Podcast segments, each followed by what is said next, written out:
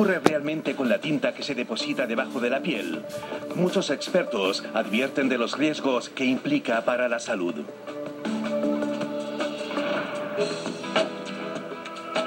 Mijael quiere cumplir un deseo muy anhelado. Para ello contará con la ayuda de Richie, tatuador profesional.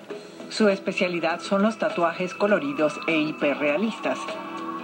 A Mijael le gustaría tener una estrella azul con una culebra de esculapio, símbolo de los socorristas para quienes trabaja como voluntario. Pero, ¿sabe realmente por qué los colores del tatuaje quedarán grabados en su piel? Se inyectan debajo de la epidermis y cuando la piel se regenera ya no rechaza ni expulsa la tinta. Efectivamente. Durante mucho tiempo los científicos también creyeron que los pigmentos se almacenaban en el tejido conectivo, pero no es exactamente así. Son devorados por los macrófagos en el proceso fagocitario.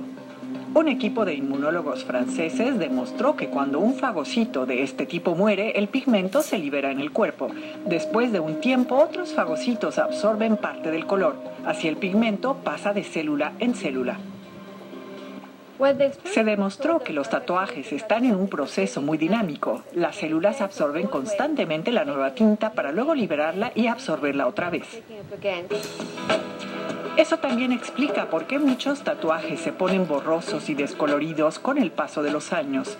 Los macrófagos no siempre consiguen absorber completamente la tinta liberada.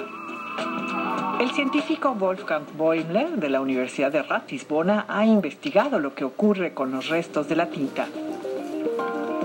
Abrió los ganglios linfáticos de cadáveres tatuados y descubrió que allí se había depositado parte de la tinta, dependiendo del color del tatuaje, verde o como aquí, rojo.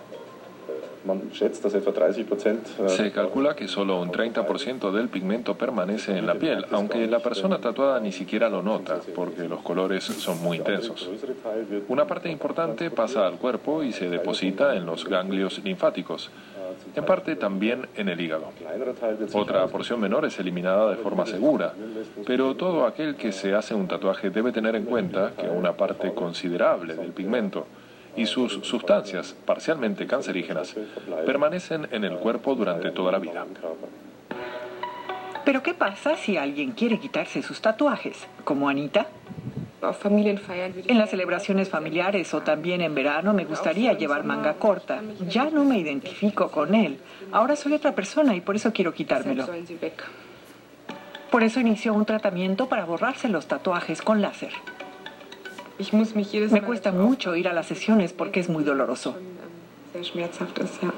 No es de extrañar. El láser rompe los pigmentos y por tanto también las células fagocitarias. Pero como algunos de estos pigmentos son reabsorbidos por los nuevos macrófagos, una sesión de láser no es suficiente. Anita debe soportar esto cuatro veces. ¿Qué dicen en Francia? En el futuro, una mejor manera de eliminar los tatuajes podría ser asegurándose de que los macrófagos no vuelvan a absorber la tinta y que otras células expulsen los pigmentos de la piel. Wolfgang Boimler lo considera riesgoso. Hay que pensar que el láser destruye el tejido cutáneo produciendo microgrietas en la epidermis. Las bacterias podrían ingresar en el organismo y puede que estén desconectados los macrófagos encargados de la cicatrización y de repeler a las bacterias penetrantes. No me parece una buena idea. Por eso está bien que Mijael se lo haya pensado muy bien antes de hacerse el tatuaje. Claro, lo quiero para toda la vida, es espectacular. Porque una cosa es segura, los pigmentos del tatuaje lo acompañarán ahora para siempre. Las estrías suelen ser molestas y desagradables